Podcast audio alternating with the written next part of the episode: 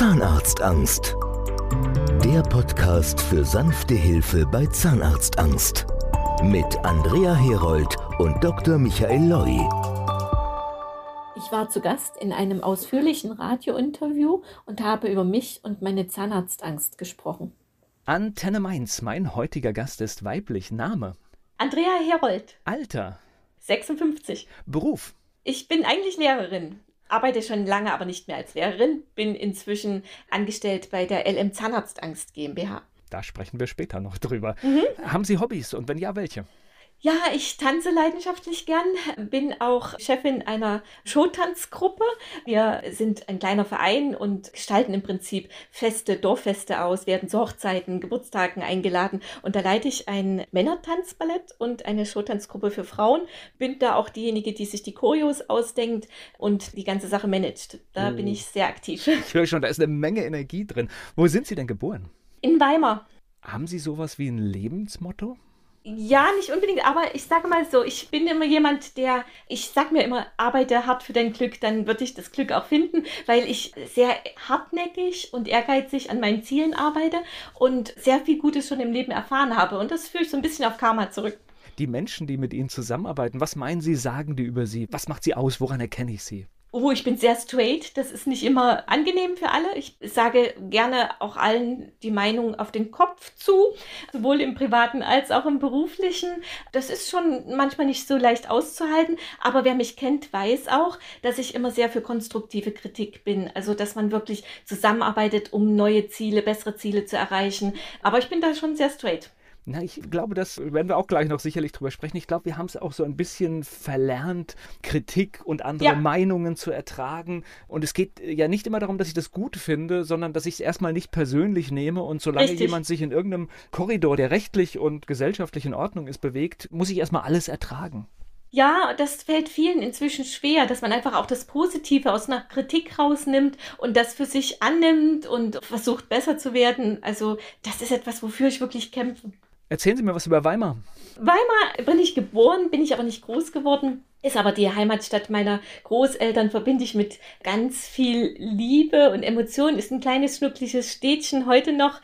Äh, bin viel zu selten dort, aber ich bin halt dort vor allen Dingen bei meiner Oma immer zu Besuch gewesen in den Ferien als Kind, ganz, ganz oft. Und das sind wirklich Kindheitserinnerungen, da denke ich gern zurück. Und wo sind Sie groß geworden? In Erfurt. In das Erfurt. ist dann also Stadt gleich bei Weimar. Dort bin ich groß geworden, meine gesamte Kindheit, bis ich dann studiert habe. Beziehungsweise ich bin mit 14 ab der 9 neunten Klasse damals zu DDR-Zeiten auf die erweiterte Oberschule in ein Internat gegangen. Ein Internat für zukünftige Russischlehrer. Da war ich vier Jahre in einem ganz kleinen Dörfchen in einem Internatsoberschule. Das heißt, also durch ihr Alter wissen wir jetzt schon, das war logischerweise die ganze Kindheit und alles hat sich in der DDR abgespielt. Richtig. Für mich jetzt immer schwer, weil ich bin ein typisches Westkind und versuche jetzt irgendwie zu überlegen, wie war das? Das heißt, hat man dieses System, ja wahrscheinlich, man hat es sofort auch in der Schule gespürt. Ja, also man war ja organisiert von Anfang an. Das hat man auch als normal so hingenommen. dass man erst war mal in der Schule ein Pionier, ein Jungpionier und Thälmann-Pionier. Dann kam später die Freie Deutsche Jugend, die FDJ-Jugendorganisation. Da war ich auch immer aufgrund einfach meines Standings damals schon. Ich war schon immer relativ selbstbewusst, auch immer, sagen wir mal so, FDJ-Sekretär und habe so, so Positionen, auch Funktionen eingenommen, habe gerne schon immer organisiert und alles mitgemacht. Aber sagen wir mal, als Kinder und Jugendliche hat man da ja noch nicht so viel irgendwie an, an negativen Sachen mitbekommen. Das Westpaket von der Verwandtschaft aus dem Westen war immer ein Highlight. Ansonsten hat das als Kind einen noch nicht so betroffen, gerade dass man irgendwie nicht reisen konnte oder so. Ich habe drei Schwestern, wir waren also vier Kinder zu Hause. Da haben wir auch gerade in der DDR viele Vorzüge gehabt. Da wurde wirklich auch die Familie da groß unterstützt. Das kann man gar nicht alles so abstreiten. Da gab es wirklich auch viel Gutes zu der Zeit. Im Prinzip so richtig mitbekommen haben wir das dann alles erst in der Oberschule beim Abitur dass man eben in vielen Sachen nicht die Meinung sagen konnte. Und ich habe ein Erlebnis, das war für mich schon sehr prägend, als ich dann mein Studium abgeschlossen hatte. Ich bin dann Diplomlehrerin für Russisch und Geografie geworden und wurde eingestellt, sollte eingestellt werden in Leipzig in einer Schule. Es ging darum, in welche Schule soll ich kommen. Und dann war die erste Frage beim Einstellungsgespräch, Frau Herold, äh, nee, damals noch Frau Hahn, wollen Sie nicht in die Partei eintreten? Und Sie sind doch so aktiv in der Jugendorganisation, können Sie doch auch die Partei unterstützen. Und das wollte ich partout nicht und habe das auch gesagt. Und da ist die Wahlschule dann erstmal flach gefallen. Okay. bin ich dann erstmal auf dem Boden angekommen. Okay, das ist dann, sage ich mal, so ein Problem in einem System. Also witzigerweise, ich erinnere mich jetzt gerade an ein Gespräch, das ich vor kurzem mit einem Journalisten hier an dieser Stelle geführt habe, der letztendlich dann auch sich für die Partei entschieden hat, weil er wollte Journalismus werden. Und ja. ich muss ganz ehrlich sagen, ich könnte das überhaupt nicht kritisieren, weil ich kann mich da durchaus reindenken, hätte ich jetzt einen Berufswunsch gehabt. Ich weiß nicht, was ich gemacht hätte. Ja, ist richtig. Es kommt auch immer darauf an, welche Zeit es war. Bei mir war das ja die Zeit, wo ich dann in die Schule zu arbeiten, so in die Schule kam, war 1988.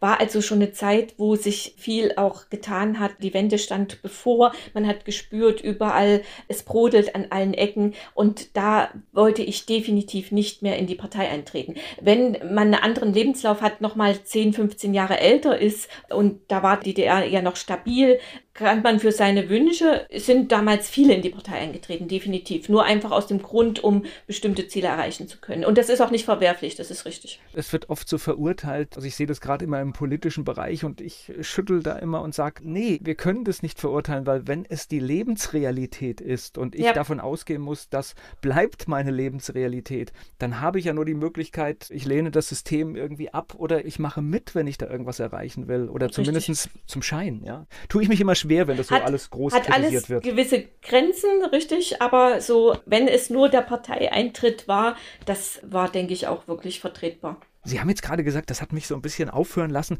Das heißt, man hat 1988 schon gemerkt, hier ist was in Veränderung? Ja, es ging, war ja die Zeit, wo nach Ungarn immer mehr geflüchtet sind, nach Prag. Das ging ja 88, 89 war das ja in der Zeit. Und da waren die Unzufriedenheit im Land war dann schon groß. Es gab immer mehr Montagsdemonstrationen, gerade auch in Leipzig. Also das hat man gespürt einfach in der Zeit, dass da irgendwas passiert und dass nicht mehr alles gemacht werden kann und dass die Leute ein bisschen was anderes wollen. Ich frage immer meine Gäste, ob sie gut in der Schule waren. Wie war das bei Ihnen?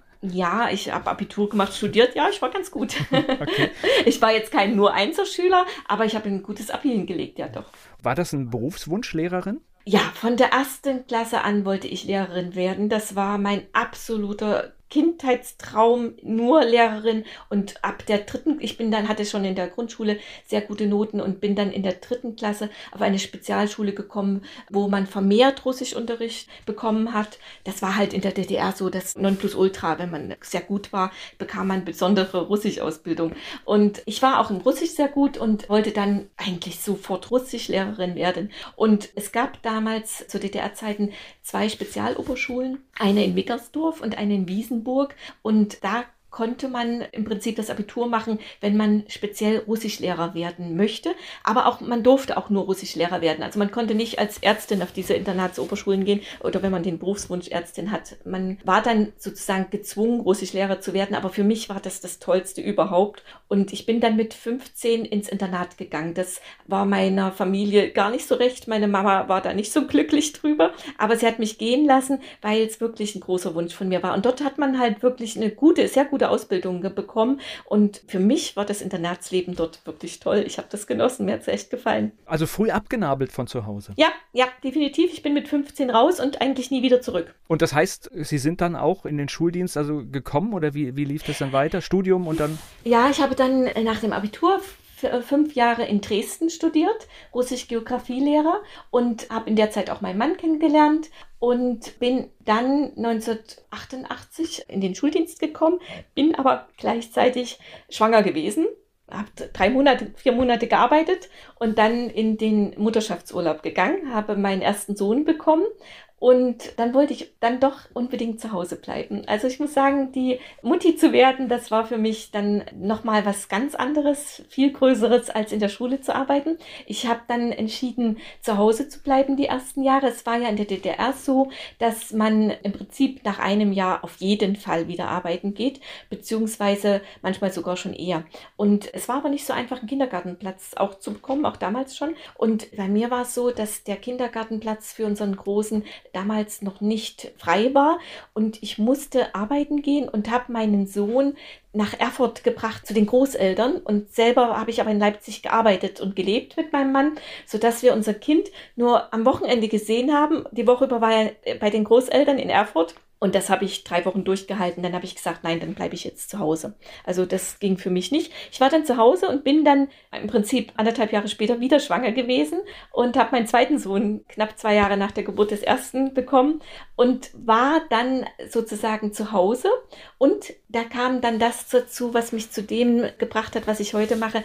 Der Zustand meiner Zähne verschlechterte sich, weil ich extreme Zahnarztangst hatte. Und ich wollte dann nicht mehr unbedingt in die Schule zurück. Und hinzu kam noch ein zweiter Punkt. Die Wende hat natürlich den Bedarf an Russischlehrern komplett abgesäbelt. Und es war gar nicht so leicht, wieder als Russischlehrerin anzufangen. Man hat mir dann angeboten, was anderes zu unterrichten. Da fühlte ich mich dann auch nicht wohl, weil ich mir sagte, irgendwas unterrichten und dann so halb gebildet vor der Klasse zu stehen, das war nicht mein Anspruch. Und deswegen bin ich dann erstmal tatsächlich für die Kinder zu Hause geblieben. Wobei ich glaube, dass heute ein bisschen oder gute Russischkenntnisse durchaus von Vorteil sind, weil ich tatsächlich manchmal das Gefühl habe, dass wir Russland gar nicht richtig verstehen und wir uns viel mehr auch mit diesem Land beschäftigen sollten und diese ganze politische Diskussion, die wir da gerade haben. Ich kann dem allem nur sehr schwer folgen. Da haben Sie wahrscheinlich einen strategischen Vorteil. Sie können sich auch mal russische Medien anschauen. Ja, wobei man ehrlich zugeben muss, also mein Russisch war da damals perfekt, aber wenn man das 30 Jahre nicht verwendet, man, da ist man schon erstaunt, wie schnell da vieles weg ist. Natürlich, wenn ich höre und so, das ist schnell wieder da, wenn ich lese, ich würde das alles, aber gerade so das selber sprechen, das geht einem leider so das Gefühl verloren. Da müsste man schon ganz schön wieder sich reinlesen. Aber es ist schon schade. Das ist so etwas, was in meinem Lebenslauf mir manchmal so ein bisschen wehtut, dass ich die Sprache für meinen Anspruch verloren habe. Also natürlich könnte ich irgendwo noch mich mit jemandem unterhalten und vieles verstehen, aber das ist halt nicht mein Anspruch. Ne? Da habe ich halt ein anderes Level gehabt und das kann man nicht halten, wenn man im Prinzip nicht ständig im Training bleibt. Ich habe damals in Russland studiert, ein halbes Jahr und da hat man natürlich ein anderes Level. Das ist leider weg und ich fürchte, meine Zeit ist heute anders verplant, als mich dem nochmal zu widmen. Wo waren Sie in diesem halben Jahr? In Smolensk. Das liegt wo genau? Oder äh, in, ja, Russland, so von der Höhe vielleicht so zwischen Ukraine und Moskau, so ein bisschen so auf der Höhe. Also heute Russland halt.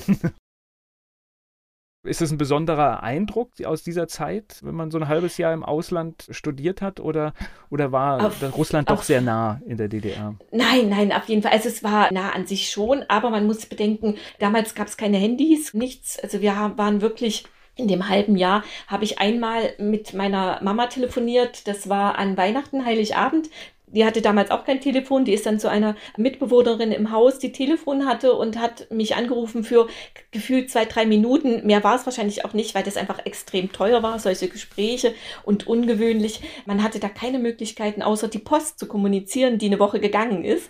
Also das kennt man ja heute nicht. Heute schreibt man sich Nachrichten. Also man war wirklich weg und das hat man halt gut auch ausgehalten. Man war ja mit Freunden, mit, mit Kommilitonen im Ausland. Es hat unwahrscheinlich viel Spaß gemacht, weil man natürlich die Sprache dort leben kann. Und die Qualität der Sprachbeherrschung verbessert sich natürlich ungemein, wenn man unter den Menschen lebt. Heute ist das ganz normal. Heute reist jeder nach Frankreich für vier Wochen und so etwas. Das gab es halt für uns damals nicht. Und die Zeit in Russland war schon prägend. Es ist ein sehr, sagen wir mal, einfaches Land damals noch gewesen. Von den hygienischen Bedingungen, von Toiletten in Wohnheim, Studentenwohnheim und sowas. Das ist schon auch Kulturschock gewesen. Aber ja, als junger Mensch hat man das halt alles überstanden. Es war eine schöne Zeit, aber auch eine schwere Zeit, so emotional. Ich war mit meinem Mann damals kurz zusammen, gerade mal ein paar Monate und das ist schon auch schwierig gewesen. Aber im Nachhinein verklärt sich das natürlich. Na, ich glaube tatsächlich dieser große Vorteil, als es diese ganzen Geräte und Verbindungen noch nicht gab, wenn man damals weg war, das ist wirklich, war man weg und war dann so auf sich selbst gestellt und da war man mehr im Hier und Jetzt, weil jetzt, Richtig. heute ist ja so, dass ich irgendwo bin, am schönsten Ort der Welt und ich gucke trotzdem, was ist zu Hause los. Richtig und man kommuniziert auch ständig dieses Ich vermisse dich, ich vermisse dich und so, man arrangiert sich mit der Situation und es blieb einem keine Wahl und gut war es, man war, also ich bin da sowieso sehr pragmatisch dramatisch und das hat mich damals auch durch diese Zeit getragen, aushalten und durch. Es gab ganz viel Schönes, es gab auch nicht so Schönes. Also ich erinnere mich heute noch, wenn ich meine Fotos anschaue, so man hat halt im Studentenwohnzimmer mit drei Mädels gewohnt und quer durch das Zimmer war die Wäscheleine mit den gewaschenen Schlüpfern so. Also das würde man heute, macht das keiner mehr, aber das war halt so.